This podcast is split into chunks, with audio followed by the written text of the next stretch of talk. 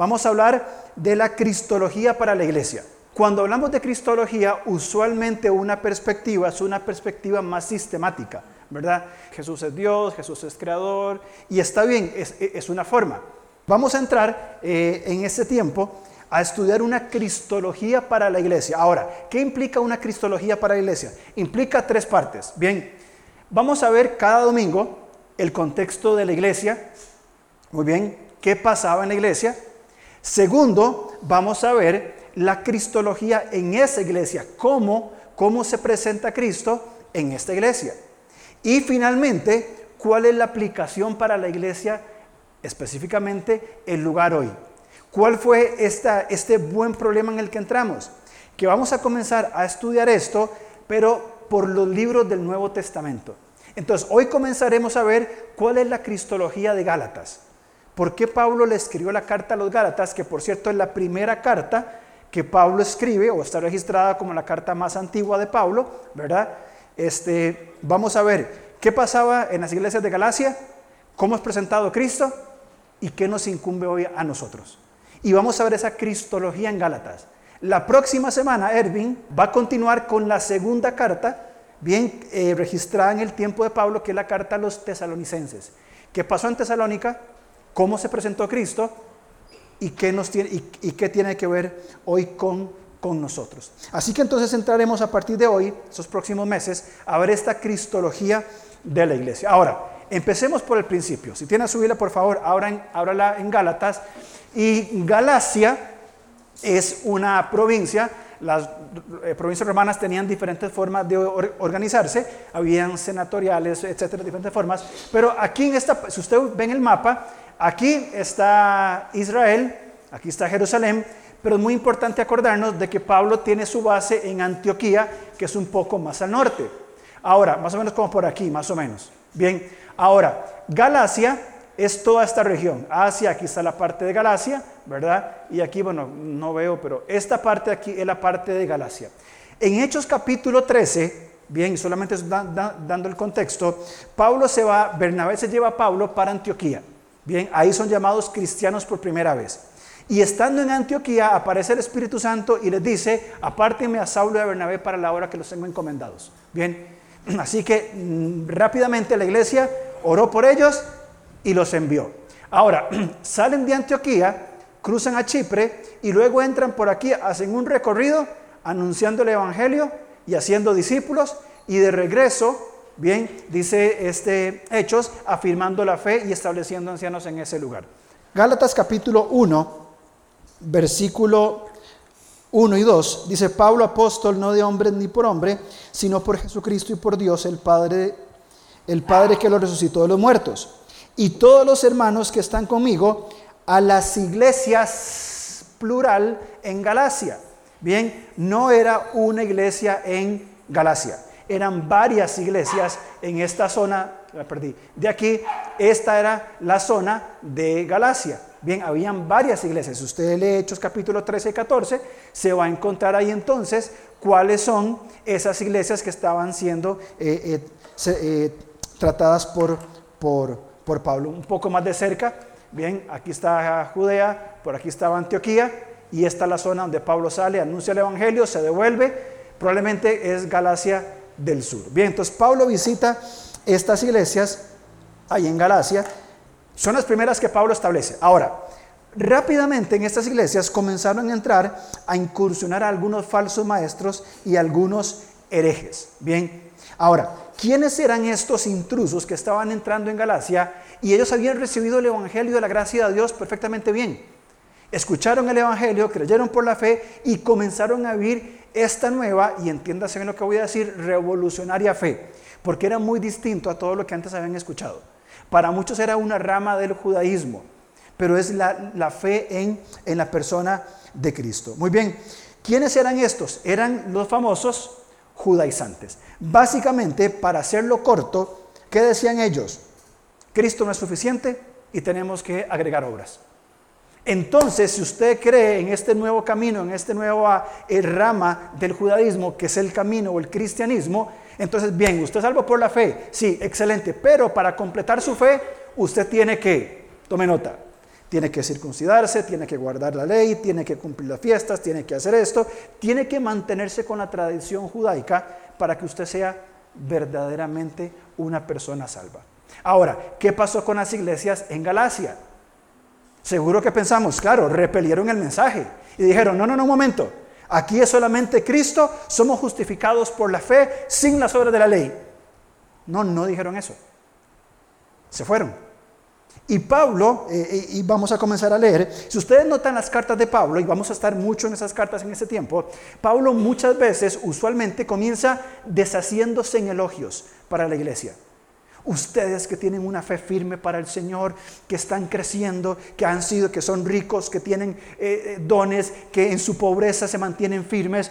Pero aquí Pablo, ese día lo agarraron de malas. Ese día se levantó, como yo me levanto algunos días, y dijo, no, no, hoy no demos muchas vueltas. Pablo saluda, versículo 5, y dice, bueno, a quien sea la gloria por los siglos de los siglos, amén. Aquí los, los Gálatas esperaban eh, una palabra de afirmación de Pablo. Estoy maravillado que tan pronto os hayáis alejado del que os llamó por la gracia de Cristo para seguir un evangelio diferente. ¿Cómo es posible? Y más adelante Pablo va a decir, Gálatas, él es muy decente, no es como yo. Gálatas insensatos. ¿verdad? Hay otras palabras que podríamos colocar en Gálatas, pero ¿qué tienen en la mente?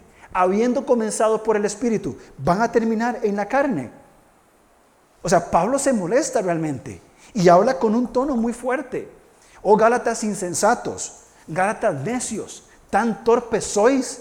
Son frases que ustedes pueden leer en estos, en estos cuantos versículos. Eh, y mucho tiene que ver con el capítulo 15 de Hechos, y comencemos a construir en nuestra mente esta mapa mental.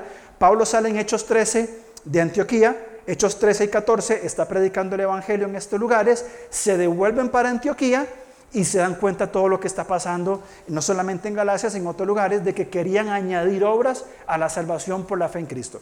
Ahora, ¿qué hubiera pasado si Pablo se queda callado? Si no dice nada el fundador de la iglesia, aquel que trajo el Evangelio, bien, dice, ah, ya va a pasar. Ah, eso son tonterías, ya va a pasar. Probablemente esta enseñanza se hubiera perpetuado como verdadera en la iglesia y hubiera seguido pasándose y pasándose y pasándose hasta tener un evangelio totalmente diluido. Pero Pablo dice, no, yo necesito que esto sea corregido. E inclusive van a Jerusalén con Bernabé en el capítulo 15, ustedes leen lo que se conoce como el concilio de Jerusalén. Se reúnen porque ¿qué pasa? Están los apóstoles que habían creído en Cristo solamente por la fe. Pablo había creído solamente por la fe. Entendían que no debían circuncidarse ni guardar la ley y otras prácticas. Se reúnen con las autoridades y dicen, no, no, esto no puede ser así. Ya habían visto, de hecho, en los primeros capítulos de Hechos, cómo ni siquiera, cómo venía el Espíritu Santo sobre los gentiles también. ¿sí? Entonces se reúnen y mandan una carta. No es necesario circuncidarse. Bien, no es necesario para la salvación. Solamente eh, les manda a los apóstoles en Jerusalén guardarse de ciertas prácticas que eran normas para los gentiles que se añadían al judaísmo, pero no tienen nada que ver con la salvación, sino más bien con un, con un testimonio. Entonces, ¿qué es lo que estaba pasando aquí? Querían agregar obras a la fe. Rápidamente, ¿cómo vemos a los judaizantes? Aquí voy rápido para poder avanzar con el tema. Gálatas 1.7 siguieron un evangelio diferente. Gálatas 1, 13 y 14, Pablo comenta cómo era su vida previamente en el Evangelio. En el capítulo 2 describe su tiempo en Jerusalén y cómo ellos, bien, eh, los judaizantes los trataban como eh, de esta forma para esclavizarlos. Capítulo 2, Pablo enfrenta a Pedro. Pedro, el reconocido apóstol Pedro, Pablo públicamente le dijo, Pedro, vos sos un hipócrita. Porque sin decirlo, estás actuando como un judaizante. Sos un verdadero hipócrita y lo confrontó cara a cara. Le gustaba pelear a Pablo, se peleó con Bernabé, con Pedro, ¿verdad? No imitemos eso de Pablo. Capítulo 3, Pablo pregunta, ¿cómo recibieron el Evangelio? ¿Por la fe o por las obras de la, de la, ley? Y los Gálatas bajan la cabeza, sí, por la, por la fe. Entonces, Pablo es muy firme en esta primera carta.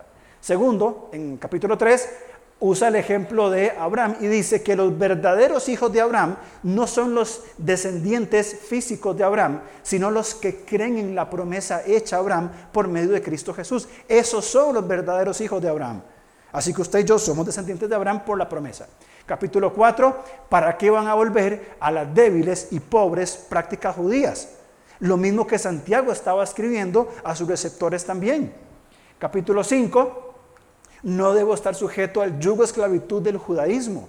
Pablo lo habla en Colosenses, de que guardan la fiesta, los días, la luna, etcétera, todo esto. Pablo dice, no estamos llamados a esclavitud. Capítulo 5 habla de que es inútil circuncidarse, la marca externa del pacto es inútil, de nada sirve. No hay ningún tipo de función. Capítulo 6, volver al judaísmo era una forma sencilla de solucionar algunos problemas. ¿Por qué? Porque estos nuevos cristianos, por ser creyentes y vivir su fe, estaban comenzando a tener problemas. Entonces, ¿qué decían? No lo tomemos tan serio. Circuncidémonos, guardemos la práctica, guardemos la las eh, actitudes eh, judías y nos ahorramos unos cuantos problemas. Error, un grave error porque están negando la, eficacia de, Cristo. Bien, ahora, ¿qué vemos en Gálatas? Cuatro principios puntuales, muy puntuales. Vamos a ver los primeros tres en estos minutos que nos quedan y el segundo para la segunda parte. Muy bien, entonces, cuando leemos murió, entendamos qué significa murió y resucitó. Bien, no nos limitemos a esto. ¿Qué dice Pablo en Gálatas? Dice cuatro cosas puntuales. Dice, en primer lugar, Cristo murió para darnos vida. Y aquí hablamos de la doctrina de la imputación. Aquí nosotros le damos a Cristo nuestro pecado y Él nos da qué? Su justicia. Él nos da su justicia. Es un cambio donde solo Él pierde. Veamos, yo le quito el pecado y le doy mi justicia y usted va a ser declarado justo. Que dentro del judaísmo era un absurdo. Número dos, Cristo murió para darnos libertad. Somos libres en Cristo, no para vivir en libertinaje. Eso creo que es importante mencionarlo. Número tres, Cristo murió, y este para mí es el clave en Gálatas, Cristo murió para justificarnos por la fe sin la ley. Somos justificados por la fe, sin creer, perdón, sin, sin obras. Y número cuatro, Cristo murió, este me encanta, y con eso vamos a terminar, Cristo murió para adoptarnos como hijos de Dios. Es decir, nos da su identidad como hijos de Dios. Y ahí es donde nos incumbe a nosotros hoy en la iglesia lugar entender de que hemos sido salvos por la fe sin la ley y Él me inviste de su justicia, me, me adopta como su hijo legalmente y me da su identidad como hijo de Dios. Por tanto, soy libre. No soy esclavo. No tengo que hacer obras para salvación sino que en el proceso de transformación, conforme Él va cambiando mi mente y mi corazón, comienzo a hacer obras no para ser salvo, sino porque soy salvo. Y puedo vivir ya, aunque no estamos allá, la vida eterna que tenemos en Cristo Jesús. Podemos comenzar a modelar y vivir el reino de Dios aquí y ahora. Y eso nos da libertad, nos da paz, nos da gozo. Y podemos vivir de esa manera. Eso es lo que Pablo enseña a los a los Gálatas. Vamos al primero, capítulo 1, versículo 4, 3 y 4 de Gálatas. Dice, gracias y paz sean a vosotros de Dios, el Padre y de nuestro, nuestro Señor Jesucristo, el cual se dio a sí mismo por nuestros pecados para librarnos del, del presente siglo malo, conforme a la voluntad de nuestro Dios y Padre. Bien, primero habla de que Él se dio por nuestros pecados. Vamos de una vez Segunda de Corintios capítulo 5, por favor. Segunda Corintios capítulo 5, solamente unas páginas para atrás. Segunda Corintios capítulo 5, versículo 20 y 21. Así que somos embajadores, aquí estamos hablando de aquel que tiene nueva vida en Cristo. Capítulo, versículo 17, si alguno está en Cristo, todo es hecho nuevo. Bien, aquí Reina Valera dice, nueva criatura es. Nueva versión internacional dice, todo es hecho nuevo. Somos nuevos. Bien, dice el, 20, así que somos embajadores en nombre de Cristo. Así como si Dios rogase por medio de nosotros, o rogamos en nombre de Cristo, reconciliados con Dios. Es el llamamiento. 21. Al que no conoció pecado, por nosotros lo hizo pecado, para que nosotros fuésemos hechos justicia de Dios en él. Mis queridos y amados hermanos, si este versículo no nos conmueve las entrañas, no sé qué nos va a mover a nosotros. Porque Pablo está diciendo, ahora que ustedes están, han sido reconciliados con Cristo, y la idea de, de esta imagen es Cristo como un árbitro, como un conciliador, donde Cristo se pone en medio, Dios Padre, el ofendido, está frente a la humanidad pecadora. Bien, la humanidad pecadora se rebeló contra Dios y le da la espalda a Dios y dice, Dios no me interesa, yo quiero vivir por mi propia cuenta. Dios está en Cristo y Cristo está reconciliando al mundo con Dios. ¿Quién es el ofendido? Dios. ¿Quién es el ofensor? El mundo. ¿Quién es el mediador? Cristo. Cristo tiene sus manos en, ambas partes. Dios está perfectamente inamovible en su eterna santidad. Nosotros fuimos los que pecamos y nosotros dimos la espalda a Dios. Pero Cristo, como el reconciliador, reconcilia al mundo por su, obra. Él reconcilia en Cristo a Dios consigo mismo. Cuando esto se da, Cristo delante de Dios es el pecado de la humanidad. Y para la humanidad es eh, la justicia impuesta, imputada en la persona del pecador. Este cuadro es maravilloso. Cristo se hace pecado. Y aquí lo puede leer, Cristo se hace pecado, no pecador. Es hecho pecado. Es decir, el pecado de la humanidad fue puesto sobre Cristo Jesús y Él toma su justicia. Romanos pregunta, ¿dónde hay justo? ¿Hay algún justo? No, no hay ningún justo. No lo hay. Nosotros somos declarados justos, no hechos justos, sino declarados justos por la obra de Cristo. Él toma la justicia y la pone en quién? En aquel que cree por la fe. No dice que en aquel que hace buenas obras. No dice que aquel que se circuncida o aquel que guarda la ley, aquel que cree por la fe que Cristo es su salvación. Por eso Pablo entonces les va a decir, Cristo murió por nosotros. Y hay otra palabra aparte de imputación, la palabra redención, que la vamos a ver ahora un poco más adelante en capítulo 2. Pero en primer lugar, Cristo murió para darnos vida. Ahora, hermanos, no lo tomemos por favor a la ligera. Que tengamos nueva vida en Cristo que no sea un cliché cristiano. Y lo que decimos como, ah, sí tengo vida en Cristo, qué bonito. ¿Qué implica que nosotros hoy tengamos vida en Cristo? Dice, Jesús se dio a sí mismo por nuestros pecados para librarnos de qué? Del presente siglo malo. Pregunta, ¿cuándo es eso? Pregunto, ¿cuándo? Hoy, ya, aquí ahora. Pero Cristo no murió para sacarme el infierno y llevarme al cielo. Sí, por supuesto que sí, es, parte. Es una, es una parte trascendental de nuestra fe. Somos liberados de la condenación del infierno y somos colocados en la mesa del Padre. Maravilloso. Y esperamos con anhelo eso. Algunos días más que otros, ¿verdad? Pero esperamos ya estar con Cristo. Eh, Erwin va a hablar sobre tesalonicenses, ¿verdad? Que habla de estar, de estar cuando nos encontremos en las nubes. Pero también dice aquí y ahora. Porque esa, esa redención Bien, es consumada aquí ahora. Número 2. Gálatas 2, 3 al 5. Estamos solo viendo los pasajes cristológicos de Gálatas, no todo el argumento de, de Pablo. Capítulo 2, versículos 3 al 5.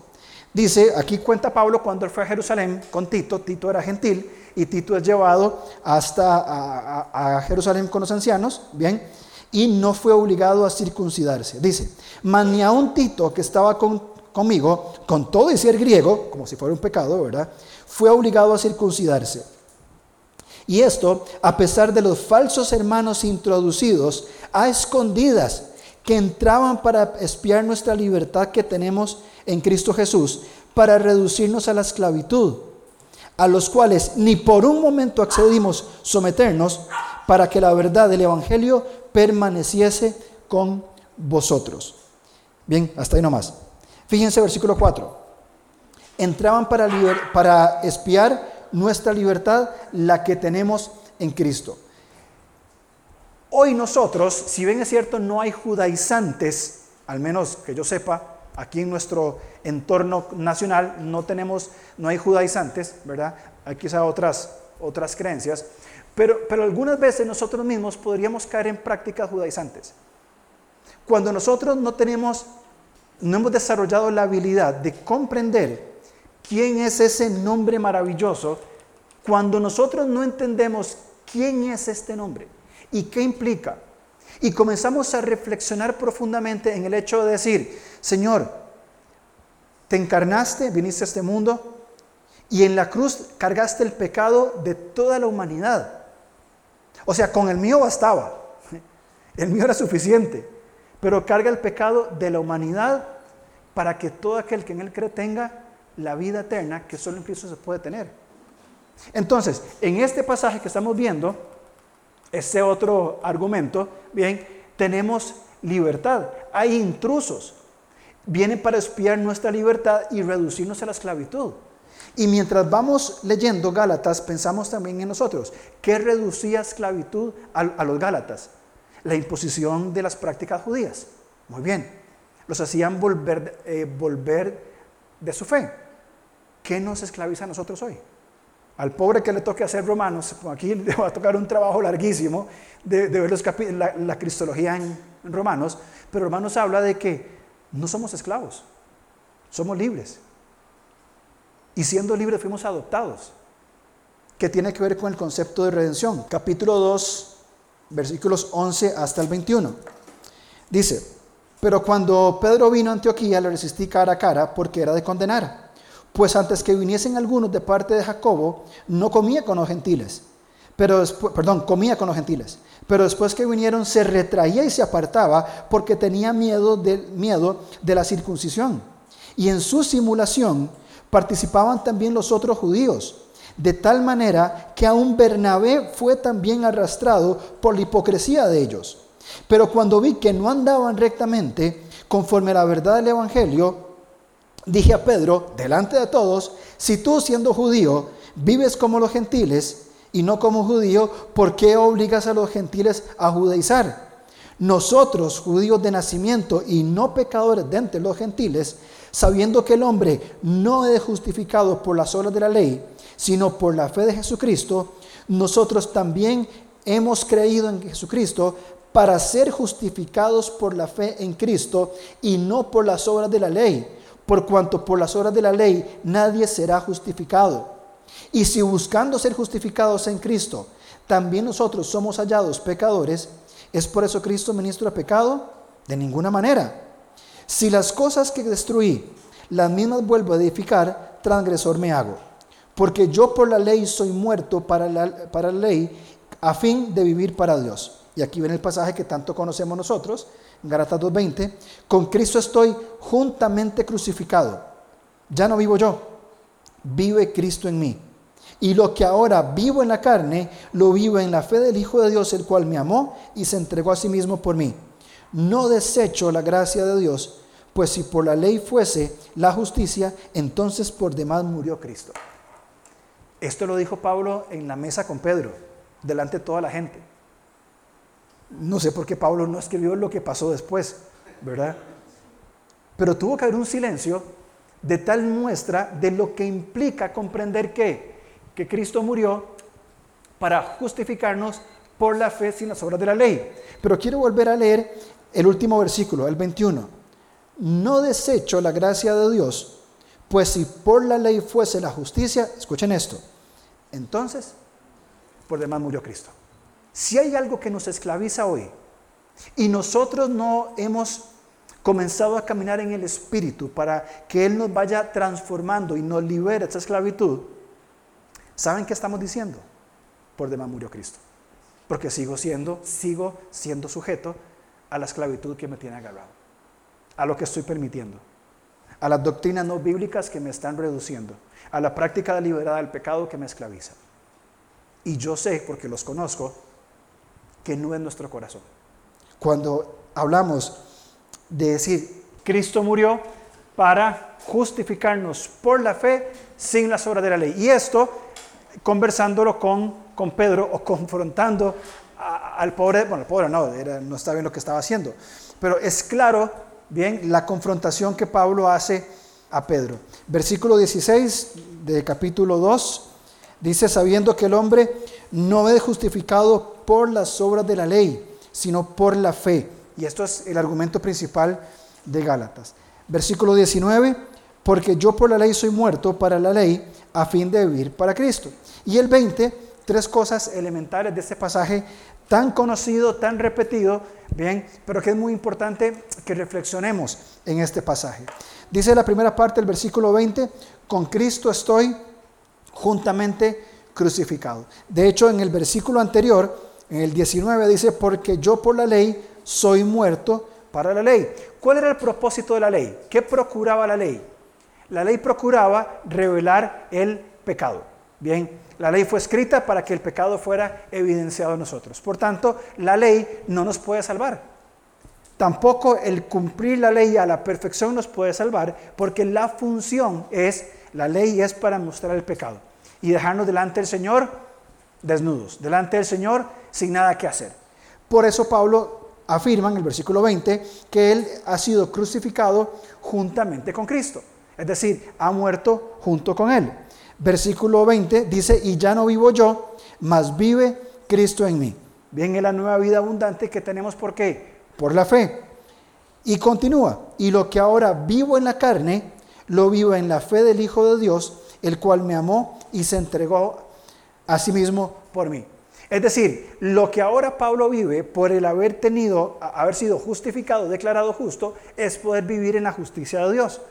Cristo vive en el creyente y puede llevar su vida en el mundo donde está, en el ambiente que se desarrolla, con, eh, en, unidad junto con Cristo. Entonces Pablo dice, sí, hemos muerto para la ley, hemos muerto con Cristo y resucitamos también con Cristo. La vida que tengo hoy entonces la puedo vivir con el Señor. Muy bien. Siguiente, capítulo 4, versículo 4. Gálatas 4, 4 hasta el 7. Muy bien. Y aquí es donde vamos a detenernos un segundito más. Dice, pero cuando vino el cumplimiento del tiempo, Dios envió a su Hijo, nacido de mujer y nacido de la ley, para que redimiese a los que estaban bajo la ley, a fin de, que recibiésemos la adopción de hijos. Y por cuanto sois hijos, Dios envió a vuestros corazones el espíritu de su Hijo, el cual clama, Abba Padre. Así que ya no eres esclavo, sino hijo. Y si hijo, también heredero de Dios por medio de Cristo. Entonces, Jesús nace de María. Bien, Jesús nace de María, como todos lo conocemos, entendemos cuál es el rol que cumple María en todo este propósito de la encarnación, pero eh, Pablo dice en el momento específico, bien, ni antes ni después. El versículo 4 es claro, cuando vino el, el cumplimiento del tiempo, este es el momento en la historia de la humanidad, el lugar, la forma, las circunstancias, bien, en ese momento cuando el Señor lo determinó que era el momento óptimo, claramente dice, Cristo nació de mujer. Bien, y aquí vamos a hablar, a quien le toque hablar sobre Filipenses, tendrá que hablar de conceptos teológicos importantes, bien, como esta unión de Cristo 100% Dios, 100% hombre. Algunos llaman la unión hipostática 100% Dios, 100% hombre. ¿Cómo funciona eso? Bueno, lo vamos a ver en Filipenses. Pero entonces, Pablo es claro en decir, Cristo nace de mujer, es Dios, nace de mujer y nace dentro del marco de la ley, final del versículo 4. Nacido de mujer y nacido bajo la ley. Este hombre viviendo en medio de la humanidad. Versículo 5. ¿Para qué? Para que redimiese. Esta palabra redimir es sumamente importante, que de hecho eh, también Pablo la menciona eh, anteriormente, se me, no, en el capítulo 3, versículo 13, 13 y 14 también habla sobre el concepto de redención. Pero aquí puntualmente es claro, vamos a ver el 5, la parte final del 4, nacido de mujer y nacido de Dios. ¿Para qué? ¿Para qué Cristo nació de mujer y nació bajo la ley? ¿Para qué? Para que redimiese a los que estaban bajo la ley. ¿Qué significa redimir? Redimir tiene que ver con darle un valor nuevo a algo. Bien, o poner algo en su posición. Por ejemplo, cuando hablamos de la palabra redimir es una palabra que se usaba en los temas de esclavitud. La palabra que aquí Pablo usa en el griego es la palabra exagorazo, que significa sacar del ágora. Sacar del ágora, el ágora era el mercado de esclavos, bien, muy común en aquellos tiempos, donde personas venían, veían como un supermercado y compraban este, este, compraban y se lo llevaban para su casa. Pero mucho de la mayoría seguía viviendo en esclavitud, en condiciones infrahumanas, eh, sin cuidados, etc. Bien, pero Pablo dice, Cristo vino como, como hombre para que nos redimiese la ley. Es decir, Él vino y por su obra, Él paga el precio de nosotros que éramos qué? Esclavos del pecado. Estábamos en el ágora de la esclavitud.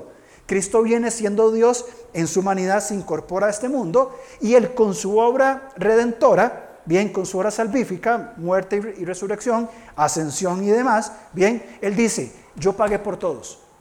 Él entra a la puerta del mercado de la esclavitud y anuncia, he pagado por todos, todos son libres, todos pueden levantarse e irse. Pregunta, ¿qué hicieron estos esclavos del pecado para ser libres? No hicieron nada no tenían la capacidad. Estaban amarrados, limitados a un lugar sin poder responder por ellos mismos. El redentor que redime entra en la puerta, anuncia la salvación. Algunos van a creer, otros no quieren creer. Los que no quieren creer se quedan en el mercado de la esclavitud y siguen su vida entera ahí. Los esclavos que quedaban en el mercado y se hacían viejos y ya no, ya no tenían fuerza, no tenían profesión. Por ejemplo, Lucas probablemente era un esclavo eh, con la profesión de médico y una, profesión de eh, estadista. Y cuando es sacado del mercado, es comprado, sirve en la función del Evangelio. Es una teoría. Los que quedaban en el mercado sin capacidad de trabajo, de inteligencia, ya eh, desnutridos, ¿qué decía el dueño del mercado? Ya esto no sirve, a muerte.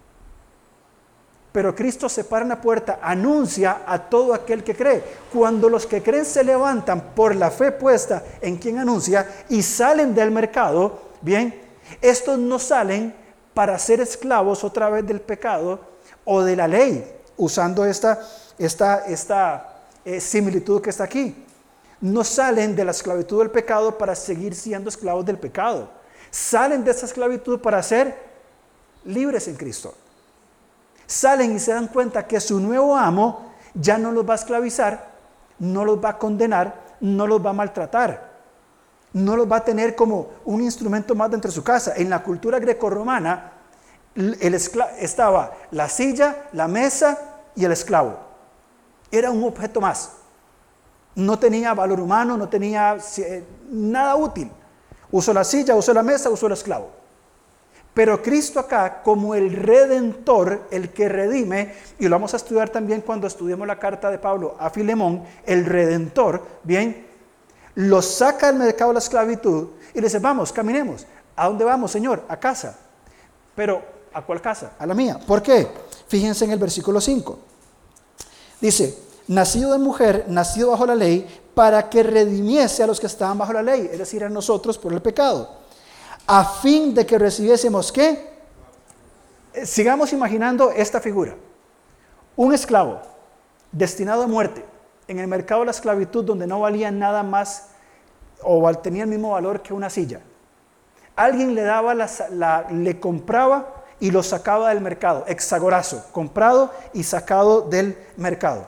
Y cuando sale con expectativa, y este será bueno, será malo, eh, vamos a casa. ¿Por qué? Porque no vas a ser mi esclavo, vas a ser mi hijo. Y esa es la figura del Cristo que Pablo está presentando a los Gálatas. Te voy a sacar del pecado, no para que sigas siendo esclavo del pecado en el cual estás amarrado, no para que sigas siendo esclavo de una religión, porque aquí los Gálatas estaban, se estaban esclavizando bajo el peso de la religión de la esclavitud judía. Juan capítulo 8, y conoceréis la verdad, y la verdad que os hará ¿Libres de qué? Del pesado sistema judío que los estaba volviendo locos. Y no tenían la capacidad, porque ¿se acuerdan cuál fue la respuesta de los judíos? Jesús les clama a toda voz, conoceréis la verdad y la verdad los hará libres. Y se quedan los judíos. ¿Libres de qué? Si somos descendientes de Abraham. No, no han entendido. Verdaderamente libres. Y lea la discusión que tiene Jesús con estos judíos, bien, que dicen que habían creído, pero no creían que tenían que ser liberados de ningún peso. Seguían limitados y cegados a la esclavitud de una religión. Y cuando traemos el contexto de los Gálatas, estos Gálatas que Pablo había fundado las iglesias, había establecido liderazgo firme, cuando Pablo se va para Jerusalén y para Antioquía y se da cuenta, pero entonces, o sea, ustedes recibieron a Cristo por el Espíritu y ahora vuelven al judaísmo. Pero ¿qué la necesidad de ser otra vez bajo un pesado sistema que no funciona? Que les impone cargas, que les restringe, que les limita. ¿Por qué? No han comprendido lo que significa Cristo. Y prefieren, y lo vamos a ver ahora en, el capítulo 6, prefieren volver atrás antes que sentir el agravio de ser cristianos. Cuando lo pensamos para nosotros, realmente tenemos que, pensar en estas dos palabras que están acá. Porque nosotros, según las escrituras, al poner nuestra confianza en Cristo, ¿qué sucede? Primero, somos redimidos. Cristo, por su resurrección o su obra completa, nos sacó del mercado, de mercado y nos dio un nuevo valor. Pero no solamente nos sacó del mercado, nos hizo sus hijos, nos adoptó. Y esta palabra, sumamente importante, declarar formal y legalmente que alguien que no es hijo propio va a ser tratado y cuidado en lo sucesivo como un hijo propio, incluidos los derechos completos de qué? Como dice el versículo 5, el, el versículo 6, y por cuanto sois hijos, Dios envió a, vuestros corazones el espíritu de su Hijo, el cual clama, Abba Padre. ¿Qué significa Abba Padre? Esta expresión Abba es la expresión más tierna que un hijo puede decirle a su papá. ¿Saben cuándo, cómo es muy común? Con los abuelos. Con los abuelos. Porque usualmente a los papás les dicen papi y mami, ¿verdad? Pero a los abuelos. Cuando una nieta viene y le dice Vito, ¿verdad? Es esa confianza de llegar a una persona que amo y que respeto y que puedo llegar con toda seguridad a decirle Vito, como le dicen mis hijas a su abuelito. Vengo, Vito, y viene. Yo no le digo Vito, ¿verdad? Le digo don, don Guillermo por 25 años, ¿verdad? Porque yo más tengo respeto al suegro, ¿verdad? Pero las nietas vienen y ¿qué es lo que dicen? Vito, y entran corriendo y se meten a la cama. Lo respetan, sí. Lo aman, sí. ¿Saben que pueden llegar cuando quieren donde Él? Sí. ¿Saben cuál es su valor? Sí. Así somos nosotros con Dios. Es lo mismo. Cuando somos nosotros redimidos y adoptados, tenemos la confianza de correr a nuestro Padre y no de llegar y, Señor Padre eterno, Abba, Padre, tengo esa confianza, te amo y te respeto, pero me puedo acercar con toda confianza, porque me has hecho tu hijo. Me sacaste de la esclavitud, me hiciste tu hijo y ahora puedo venir al Abba. Si le Abba, Padre, aquí estoy, tal como soy. Pero ¿cómo termina el versículo 7? Así que ya no eres esclavo, sino hijo. Y si hijo también, heredero. Cuando estos esclavos eran comprados y, y, eran adoptados, esta persona era adoptada, es un hijo más. Y no solamente tiene los derechos del trato actual, sino que cuando el padre adoptivo moría, el hijo legalmente adoptado, al igual que los demás hermanos que tenía, derecho a la herencia.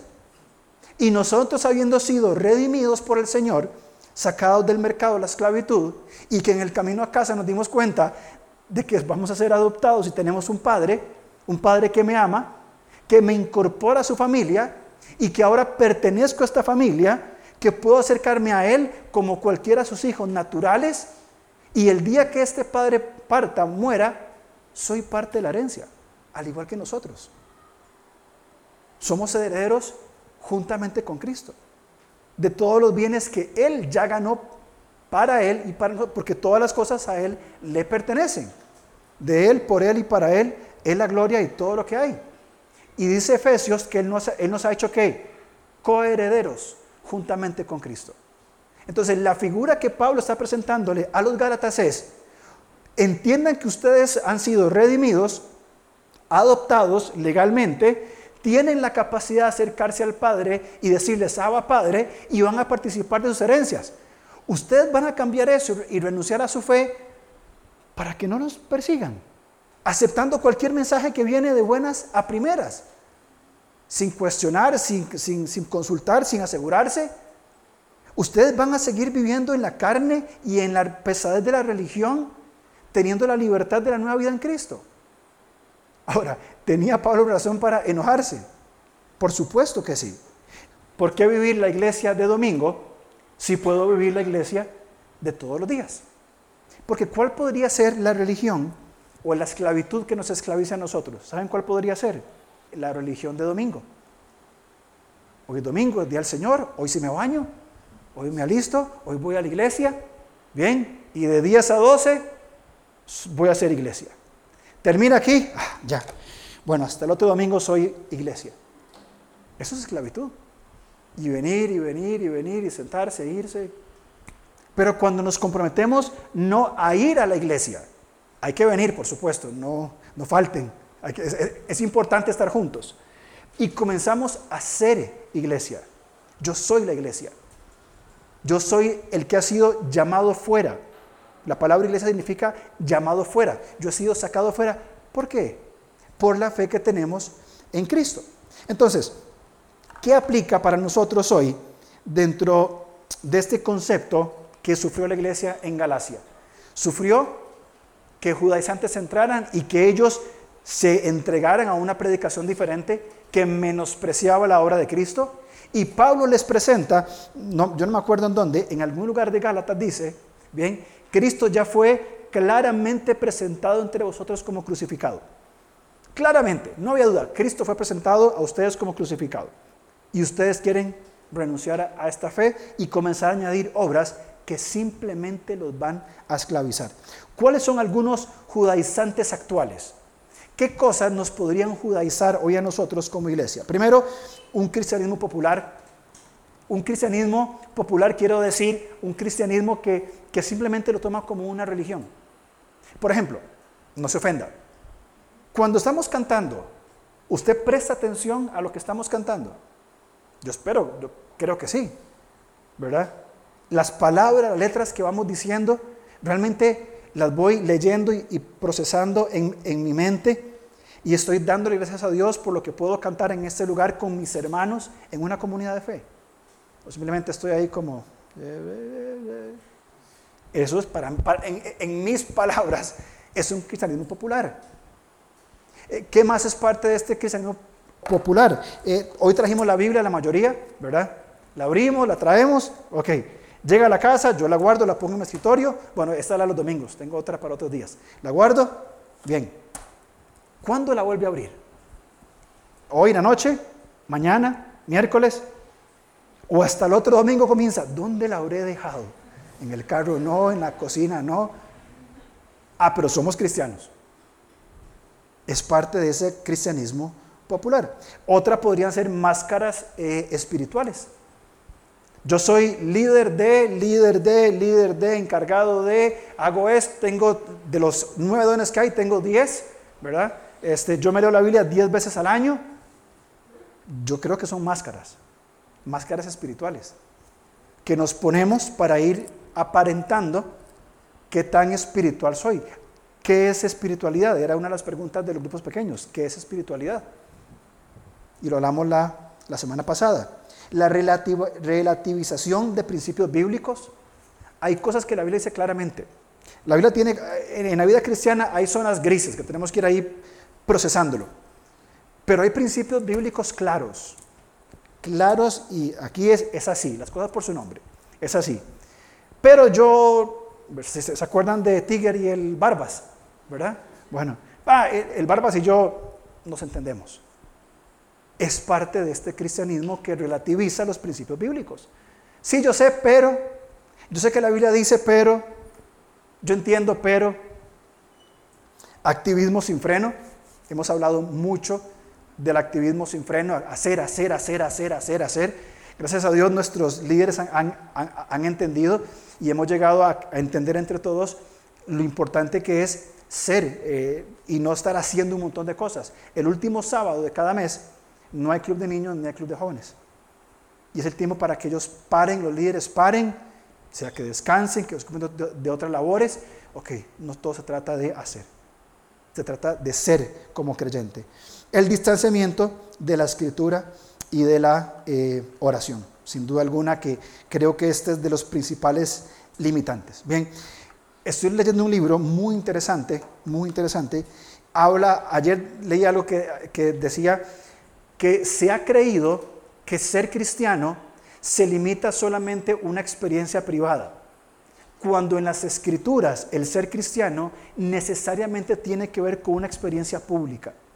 Es decir, muchas veces nosotros somos cristianos y nos encerramos aquí, ¿verdad? En cuatro paredes en nuestra forma de pensar.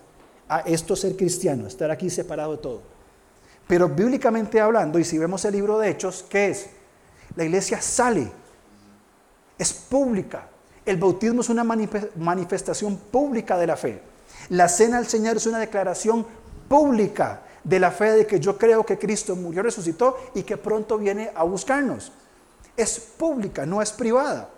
Entonces, nosotros queremos vivir nuestra fe en un sentido privado. Y hay un sentido privado de la fe, por supuesto. Pero la expresión de este sentido privado de la fe necesariamente debe ser pública. ¿Cómo resumiría yo la carta de, Pablo a, a los Gálatas? Que nadie coarte nuestra libertad en Cristo, que nadie coarte nuestra libertad en Cristo. ¿Qué significa esta palabra coartar? Limitar o no conceder enteramente algo. Que nadie limite nuestra libertad en Cristo. Que nadie no nos conceda el disfrutar lo enteramente asombrosa que es nuestra libertad en Cristo. Que nadie nos limite, que nadie nos estorbe, que nadie nos eh, ejerza coerción o, eh, eh, que venga a, limitarnos, a cerrarnos, que manipule, bien, que nadie lo haga. ¿Por qué? Porque hay agentes externos que lo hacen. Yo mismo limito mi fe. Otros también limitan mi fe. Mateo 23, 4 dice que los fariseos imponen pesadas cargas sobre otros que en ellos no están dispuestos a mover un dedo para, llevarlas. También, por supuesto, organizaciones, iglesias, denominaciones, también eh, limitan nuestra fe.